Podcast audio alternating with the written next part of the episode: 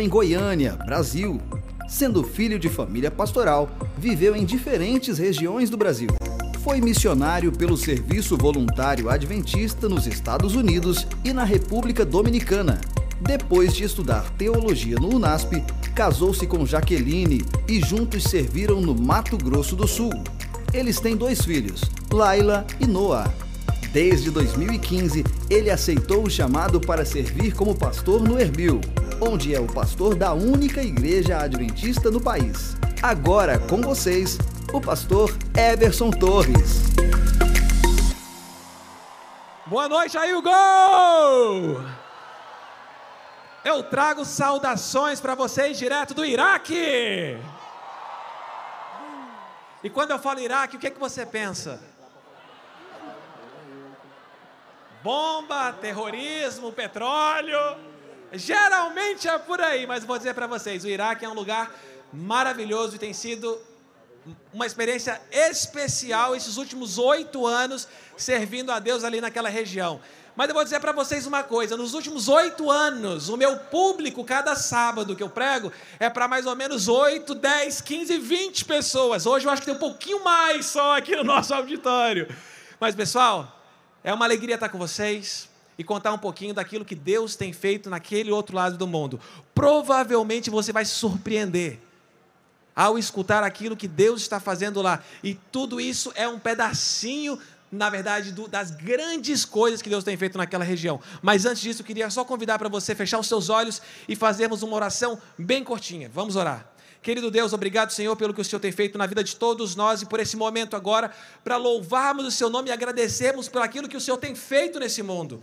Nos ajude agora a entender um pouco mais dos Seus planos para a nossa vida e exaltar aquilo que o Senhor tem feito na vida de tantas pessoas. Agradecemos no nome de Jesus. Amém. Meus queridos, dois, anos, dois mil anos atrás, os discípulos de Jesus estavam ficando extremamente empolgados com a possibilidade de que Jesus logo, logo seria coroado rei. Imagina, eles viram Jesus fazendo curas, multiplicar os pães e peixes, ressuscitar a gente, entrar na cidade de Jerusalém com o pessoal gritando: vai ser rei, viva o rei. E agora, nesse momento, um pouquinho depois disso, todas as expectativas dos discípulos, Jesus é traído, é crucificado, morre, e os discípulos entram numa depressão profunda. O pessoal se esconde dentro de um quarto, não sabe o que fazer, não sabe com quem conversar, não, não sabe nada. O chão que eles tinham debaixo dos pés perdeu, e agora o que fazer? Todos os planos que eles tinham estavam vinculados com a vida de Jesus. E Jesus morreu. E sem Jesus, sem Jesus não tem mais nada, acabou. Só que o seguinte, essa depressão dura três dias, porque no terceiro dia Jesus aparece para eles. E uma das coisas que eu mais amo no relato de Lucas, capítulo 18, fala que quando Jesus apareceu para eles, Jesus virou para os discípulos e falou: Assalamu alaikum. Paz esteja sobre vocês. Na verdade, Jesus não falou assalamu alaikum em árabe, que é o cumprimento que os muçulmanos fazem, que o pessoal do Oriente Médio faz. Jesus falou paz esteja sobre vocês. E os discípulos ficaram recarregados. A vida teve sentido de novo, porque os planos estavam vinculados a Jesus. Se não tem Jesus, não tem plano. Mas se Jesus apareceu, os planos estão aí de novo. E Jesus usa os próximos 40 dias para ficar do lado dos discípulos. Está caindo aqui meu negócio na cabeça. E aí, nesses 40 dias, andando com os discípulos para cima e para baixo, os discípulos acreditam, vai dar certo. Agora a gente tem energia de novo. Só que aí Jesus vai embora, mas os discípulos já estão carregados, o Espírito Santo está com eles, e eles começam a querer sair para pregar o Evangelho para todo lado. E aí, dois desses discípulos, deixa eu te contar, isso você não sabia. Dois desses discípulos, muito provavelmente, de acordo com as tradições cristãs, Tadeu e Tomé, Sabe para onde eles foram pregar o Evangelho? Foram para o Iraque. Dois mil anos atrás, dois discípulos de Jesus foram para o Iraque e plantaram as primeiras igrejas no norte do Iraque. A gente está falando de uma igreja de dois mil anos. Quando os discípulos chegaram lá, eles encontraram os assírios. Lembra dos assírios na Bíblia? Quem são os assírios? Os assírios eram inimigo do povo de Israel, a capital era Nínive, e lá na Assíria, é, o, reino tinha sido destruído, mas quando os, o Tadeu e Tomé chegaram na terra e encontraram esse povo, esse povo aceitou o evangelho, se converteu em massa. Centenas, milhares de pessoas foram convertidas no primeiro século. E agora a igreja começa no Iraque dois mil anos atrás. E sabe o que é interessante nessa história toda? É que não dois mil anos atrás, mas no ano de 2015, a divisão sul-americana queria mandar alguns missionários para o mundo. Eu e minha esposa sonhávamos em sair como missionários. E a gente se voluntariou. Mas a gente não queria ir para o Iraque. Aliás, a gente não queria ir para lugar nenhum que tivesse muçulmano. A gente que não queria ver nada de árabe, de muçulmano, esse povo, porque a gente achava que esse povo era tudo doido. Era povo que ia explodir bomba, que ia fazer terrorismo, que não ia ter diálogo. E a gente pensou, tem uma possibilidade, porque a igreja vai mandar 25, a maioria vai para o Oriente Médio, mas alguns vão para a China, vão para a Mongólia. E aí o que aconteceu? Eu fui preparar o nosso currículo. Eu falei, minha esposa falava, amor, olha no espelho, amor. Olha no espelho, você tem cara de árabe. Na hora que for fazer entrevista, eles vão querer que você vá para o Oriente Médio. Eu falei, mas não vou, Deus não vai obrigar, Deus não vai me obrigar a ir para lá. Eu vou para onde eu quiser. E aí ele, não, não, mas amor, se Deus mandar, você vai dizer não para Deus? Eu falei, amor, não é assim que Deus trabalha. Aí, como não é assim que Deus trabalha? O que Deus fez com Jonas? Mandou ele lá para o Iraque. Aí eu, é, mas era diferente naquela época. Eu me sinto vocacionado para trabalhar na China. E era o que eu queria, eu queria ir para a China, porque muçulmano para mim era povo doido. Aí o que aconteceu? Eu fui preparar o meu o meu currículo para mandar uma foto para a igreja avaliar aonde que a gente podia ir. Aí eu falei, amor, quer saber? Eu, eu estudei com barba, casei com barba, trabalhava com barba, mas na hora de mandar o currículo eu falei, vou tirar a barba, porque aí quem sabe eu não vou para o Oriente Médio, aí eu vou para a China. E eu preparei a minha foto no, no currículo, vou mostrar a foto para vocês. Espera aí, voltar um aqui. Aí eu colo... esse era eu de verdade. Aí esse aqui era eu na foto do currículo. Eu queria arranjar um jeito de não ir para o Oriente Médio. Olha a cara de chinês que eu estou agora, né? Um chinês nato. Mas beleza, vamos lá. As entrevistas chegaram, noite de oração, jejum, pedindo que Deus dirija essa nossa vida. E aí Deus mudou tudo. Mudou os planos, mudou meu coração, preparou. E quando chegou na hora da entrevista, a gente já queria ir para o Oriente Médio. E na entrevista as pessoas falaram o seguinte: Pastor, a gente tem algumas possibilidades. Estamos pensando na Arábia Saudita, Irã, Sudão e Iraque. Tem algum deles que você tem mais preferência? que vocês escolherem tá bom, eu não conheço nenhum deles, beleza.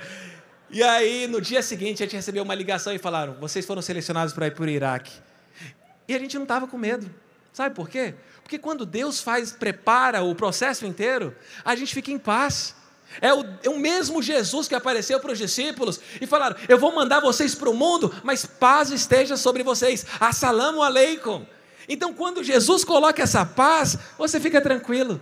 A gente chegou no Iraque e tem sido uma experiência maravilhosa. Essa aqui é a foto do 2015, quando eu e minha esposa chegamos na cidade. Na época, minha barba era, pre, era é preta, agora está branca, não tinha filho. E essa cidadela que vocês estão vendo aí atrás é uma cidadela de 3.500 anos aproximadamente. Um pouco depois do dilúvio. É considerada a cidade mais antiga do mundo que sempre continuou habitada, de acordo com a Unesco. É, é, um, é uma cidadela incrível, impressionante. E a gente chegou naquela cidade com todas as expectativas. Quem sabe aqui é o lugar onde Deus vai realizar grandes planos, grandes sonhos. Mas como toda fase de adaptação, nós tivemos algumas dificuldades, nem tudo são só flores. Primeira dificuldade: idioma.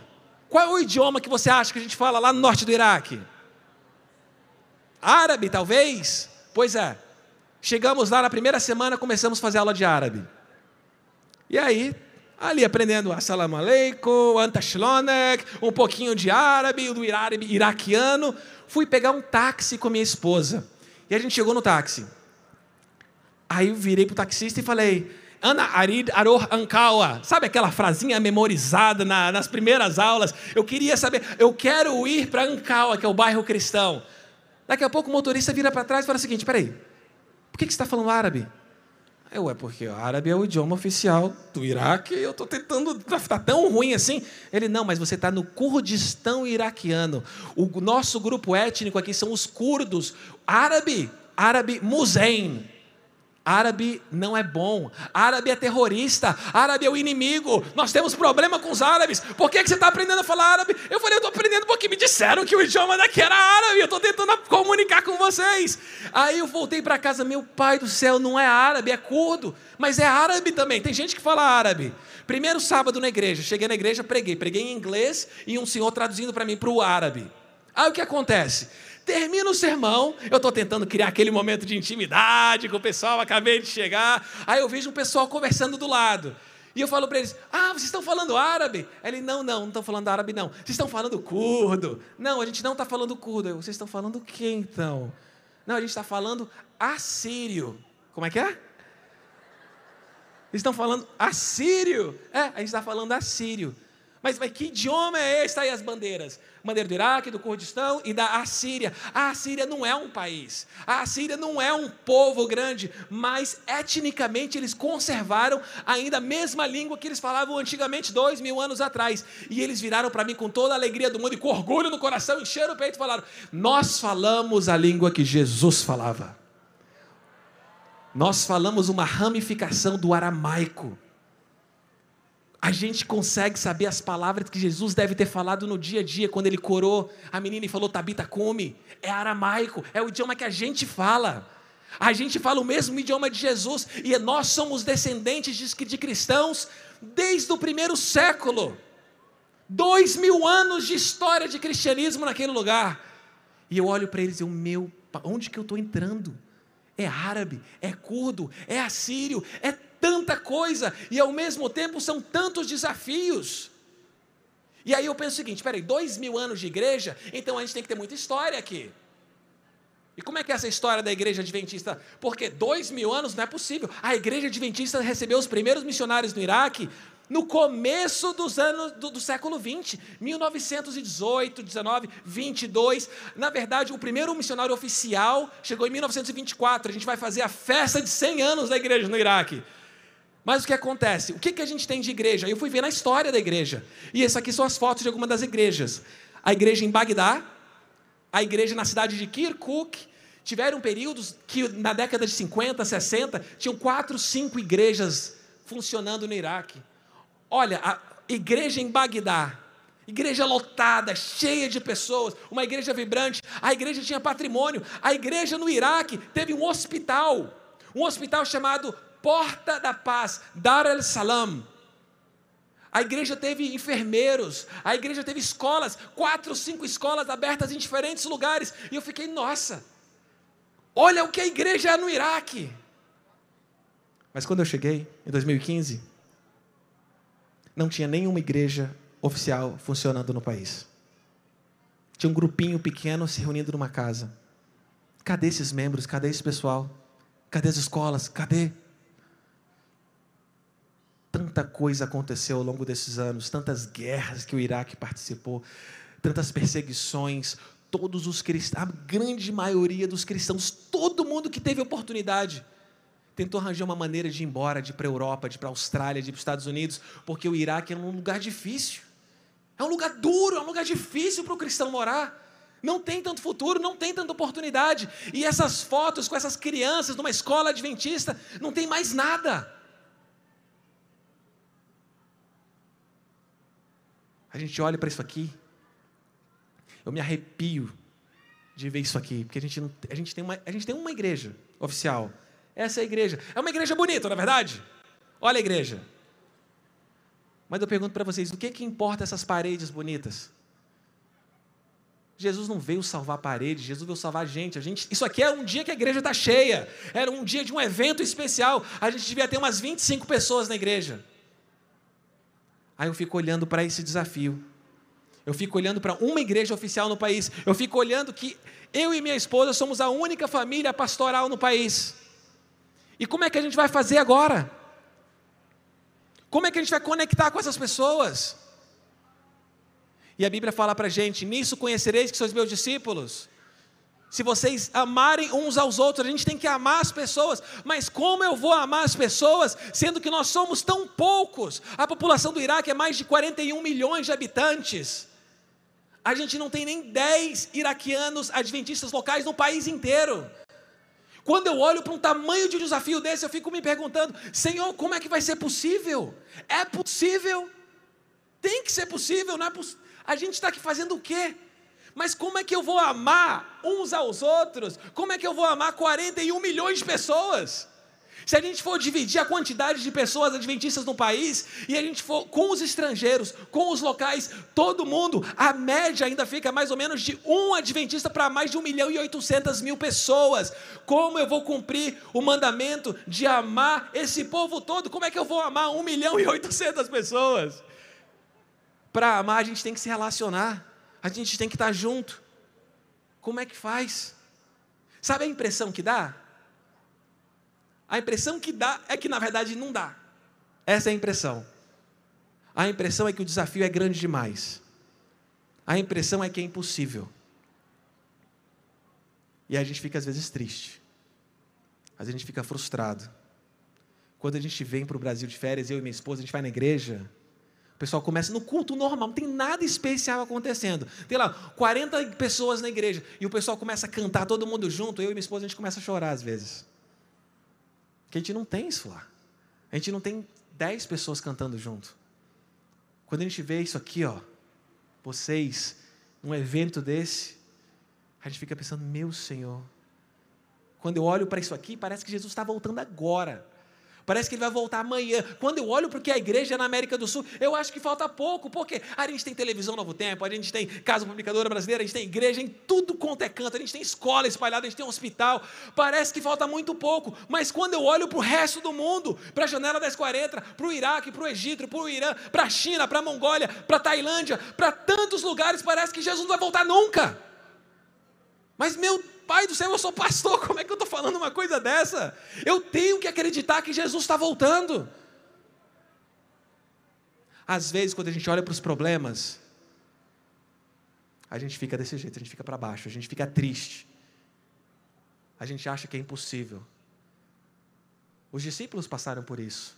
E só mudou quando Jesus apareceu para eles e falou: Que a paz esteja sobre vocês. Quando a gente olha para Jesus, a gente recarrega as baterias. Amém? Queridos, isso não aconteceu só comigo. Sabe com quem aconteceu? Com um dos maiores missionários que já andaram nessa terra, Paulo. Tem uma história muito interessante. Paulo, não sei se você lembra, lá em Atos. Paulo chegou em Corinto. Paulo tinha um histórico sensacional. Tinha plantado a primeira igreja entre os gentios lá em, em, em Antioquia, tinha passado em Atenas, abordado é, é, pagãos naquele lugar. Paulo tinha habilidade de contextualização, era um homem culto. Paulo já tinha passado em muitos lugares, alguns lugares melhor sucedido, outros lugares com mais barreiras e dificuldades, mas Paulo era um camarada experimentado. E aí Paulo agora chega na cidade de Corinto. E quando Paulo chega em Corinto, Paulo começa a pregar, e o que, que acontece? Nada quer dizer, quase nada, para falar a verdade. Uma meia dúzia de pessoas começa a aceitar, mas a cidade é tão dura é uma cidade tão difícil que Paulo começa a fazer os planos para ir embora. Paulo acha que não dá. Olha só essa citação, quero ler com vocês. Atos dos Apóstolos. A impiedade que Paulo viu e ouviu naquela corrupta cidade quase o desanimou. A depravação que testemunhou entre os gentios e o desdém e insultos recebidos pelos judeus produziram grande angústia de espírito, como se estivesse planejando deixar a cidade e ir para um campo mais promissor e buscasse fervorosamente compreender o seu dever. O Senhor lhe apareceu em visão. Paulo estava se preparando para ir embora. Era dura a cidade, era difícil, era quase impossível. Aí, à noite, Deus aparece para Paulo. Jesus aparece para Paulo em visão e fala o seguinte: Atos capítulo 18, verso 9 e 10. Não temas, mas fala, e não te cales, porque eu sou contigo. E ninguém lançará mão de ti para te fazer mal, pois eu tenho muito povo nessa cidade. Eu não tenho pouca gente, não, eu tenho muita gente nessa cidade. Você enxerga barreiras, você enxerga dificuldade, você enxerga paganismo, você enxerga tudo isso. Eu vejo gente que eu tenho nessa cidade. Mas para alcançar essa gente, eu preciso de você, Paulo. Eu quero, eu quero usar você, Paulo. Então fica aqui, Porque tem muita gente nessa cidade. Quando Paulo se encontrou com Jesus, Paulo ficou recarregado, recharged. E agora Paulo decide ficar na cidade. Ellen White completa dizendo que Paulo compreendeu ser essa ordem para permanecer em Corinto e uma garantia de que o Senhor faria germinar a semente lançada, fortalecido, recharged e animado. Ele continuou ali a trabalhar com zelo e perseverança e ele plantou uma igreja naquela cidade e ele escreveu para aquela cidade e muita gente foi salva naquela cidade porque ele continuou naquela cidade. Queridos, às vezes a gente só olha a barreira, é uma cidade dura. Eu olho para o Iraque, eu olho para Erbil, eu olho para o Cairo, eu olho para a China, eu olho para tantos lugares, a gente vê dificuldades, mas quando a gente olha para Jesus, a gente vê oportunidades de transformação, de milagres. Essa é a missão que Jesus tem para nós, queridos. Muitas vezes, várias vezes eu subi nessa cidadela do Iraque, lá, lá na minha cidade em Erbil. E eu fui com minha esposa lá em cima, e de cima da cidadela a gente consegue ter uma visão da cidade inteira. Mais de um milhão e meio de habitantes na cidade. E a gente vê as mesquitas para todo lado. E a gente enxerga as pessoas. E a gente fica orando por elas. Senhor, a gente quer amar essas pessoas, a gente quer conectar com essas pessoas. Mas o desafio é grande demais, Senhor. Não parece que dá. Nós somos tão poucos. Eles são tantos. Às vezes a gente chora, às vezes a gente fica emocionado, a gente fica tentando ter planos.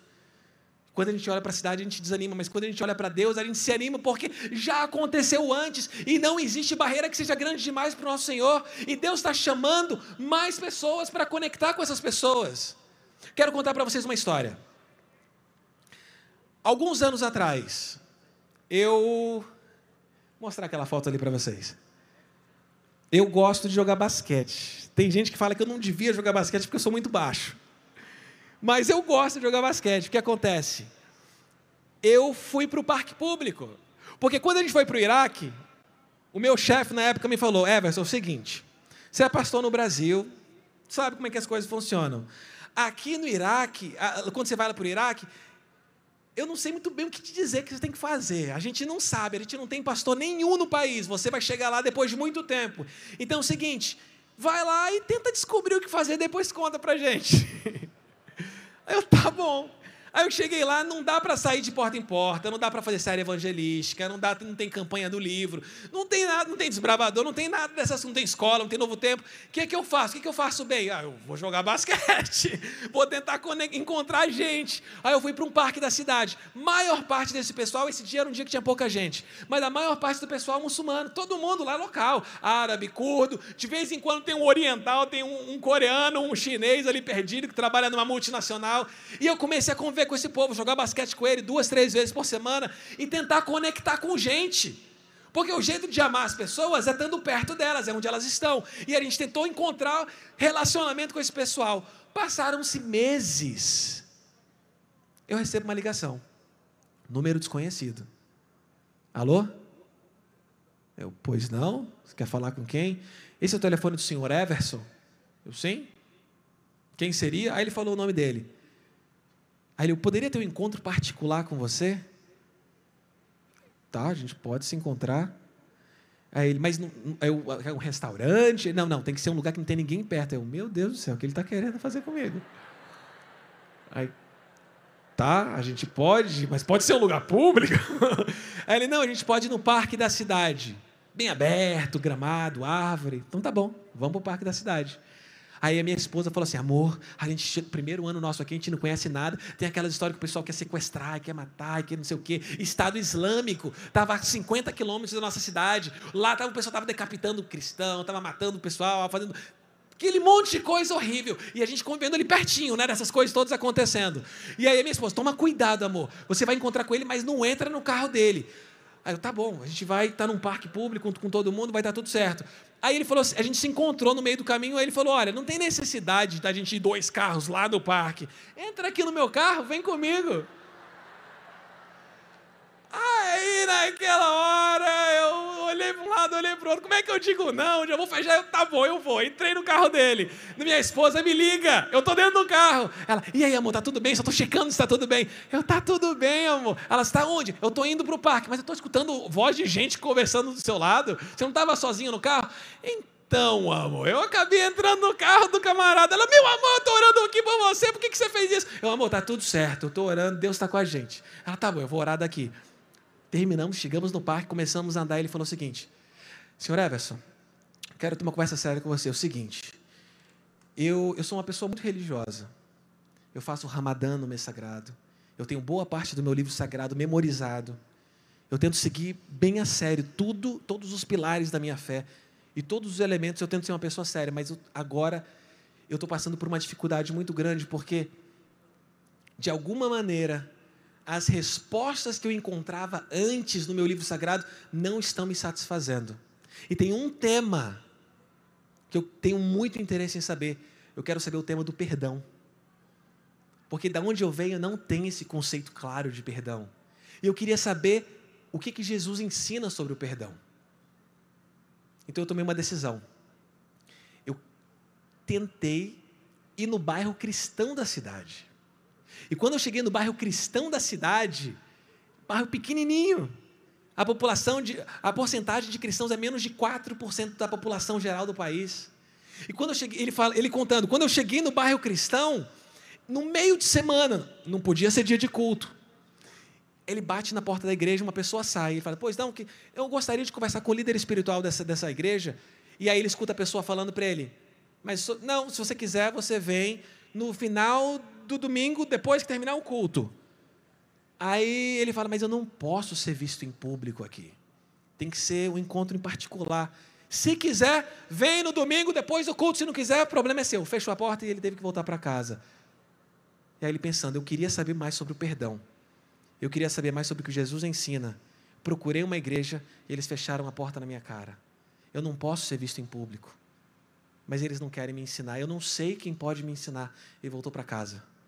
Ele não podia conversar com a esposa, não podia conversar com os filhos, não podia conversar com ninguém. Era um assunto muito privado. Era difícil conversar sobre isso. Mas tinha uma pessoa, uma pessoa na família, um sobrinho. Um sobrinho que era a cabeça mais aberta, que ele tinha liberdade para conversar sobre isso. Então ele chega para o sobrinho e fala o seguinte: Sobrinho, aconteceu isso. Eu fui nesse bairro, tentei aprender sobre isso, isso, isso, entender o que eles ensinam sobre isso, e não tinha ninguém para me ensinar. Eu queria que alguém me falasse sobre Jesus, sobre a Bíblia e sobre o perdão, e não tinha ninguém que pudesse me falar, e eu não sei o que fazer. O sobrinho olhou para ele e falou o seguinte: peraí, você quer ter contato com um líder espiritual cristão? Eu tenho, tá aqui o telefone dele. Everson, joga basquete comigo lá no parque. Tenho certeza que ele vai falar com você. E aí ele virou para mim e falou assim: Senhor Everson, foi assim que eu consegui o seu número.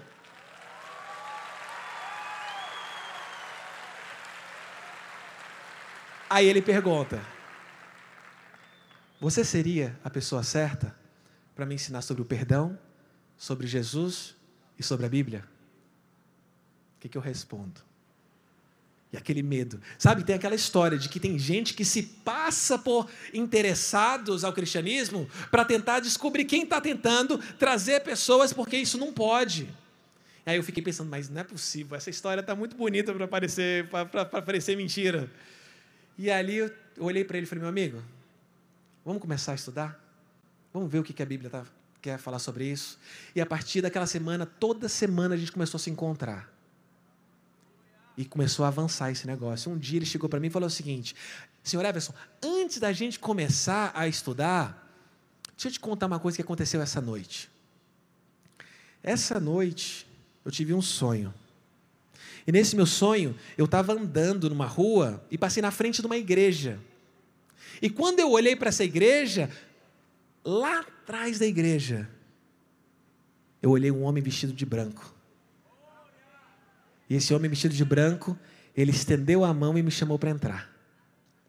E eu vi que era Jesus.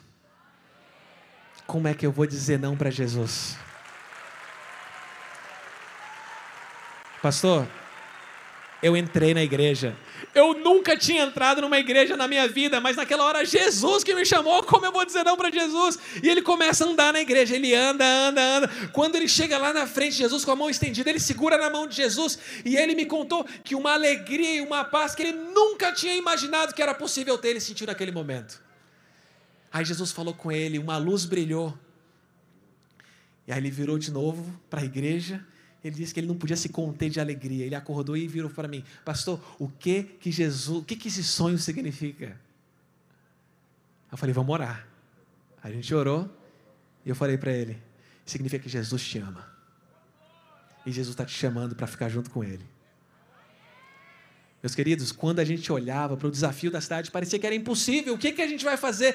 Mas Jesus apareceu para o camarada em sonho. Jesus falou: vem, e ele aceitou. Meus queridos, esse camarada ele aceitou a Jesus. Tem tanta coisa que eu queria contar que eu não posso contar aqui hoje.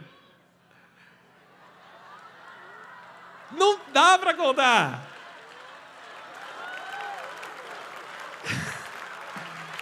Deixa eu falar uma coisa para vocês. Deixa eu falar uma coisa para vocês. Presta atenção nisso aqui. Presta atenção nisso aqui. Eu contei para vocês uma história mas tem muito mais acontecendo. Não só lá. Tem muita coisa acontecendo em tantos lugares, mas que a gente não pode falar aqui. É questão de segurança, é preservação do trabalho, é questão de não expor o que está acontecendo em alguns lugares são muito sensíveis. Eu ainda estou contando um pouquinho mais, porque lá no Iraque a igreja adventista é reconhecida legalmente. A igreja, eu sou reconhecido como pastor, mas eu sou reconhecido como pastor de cristãos, de assírios, desse povo que é cristão há tanto tempo. Mas muita coisa que está acontecendo nesse mundo que a gente às vezes não sabe e acha que é impossível e acha que Jesus não vai voltar nunca. Tem muita coisa acontecendo. Je Jesus está preparando esse mundo para seu regresso. Pessoas estão recebendo visões, pessoas estão recebendo sonhos, pessoas estão encontrando pela internet, pessoas estão saindo de países totalitários que são, são reprimidos e eles estão escutando a mensagem em outros lugares e eles voltam para o país dele e eles contam para outras pessoas. Queridos, Jesus está preparando o cenário desse mundo porque ele quer voltar e quer voltar logo. Mas sabe o que está faltando?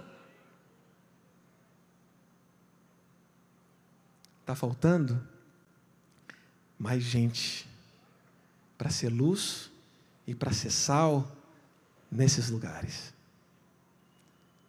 Não dá para um adventista no Iraque se relacionar com 1 milhão e 800 mil pessoas.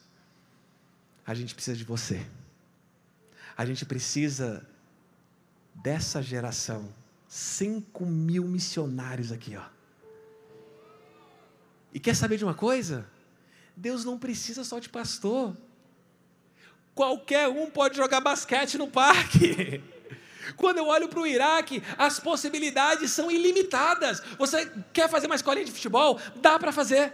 Você quer, você, você é bom de culinária? Hoje uma menina no workshop falou: "Pastor, eu sou nutricionista. Tem espaço para mim?" É lógico que tem espaço para você. Você, você gosta de tirar foto?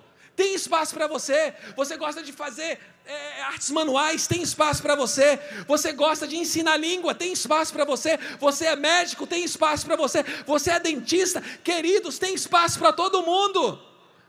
E Deus está chamando hoje você para você consagrar a Deus tudo que você é e tudo que você tem. E Ele vai usar, Ele usou o basquete nesse caso, mas Deus ele pode usar qualquer coisa, uma vez que nós vamos colocar a nossa vida à disposição dEle.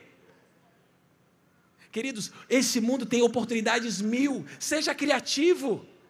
Deus está te chamando hoje para tomar uma decisão. E quer saber de uma coisa? Vocês queriam escutar mais histórias. Mas sabe o que é melhor do que ouvir histórias? É viver essas histórias. Deus está chamando você para viver essa história.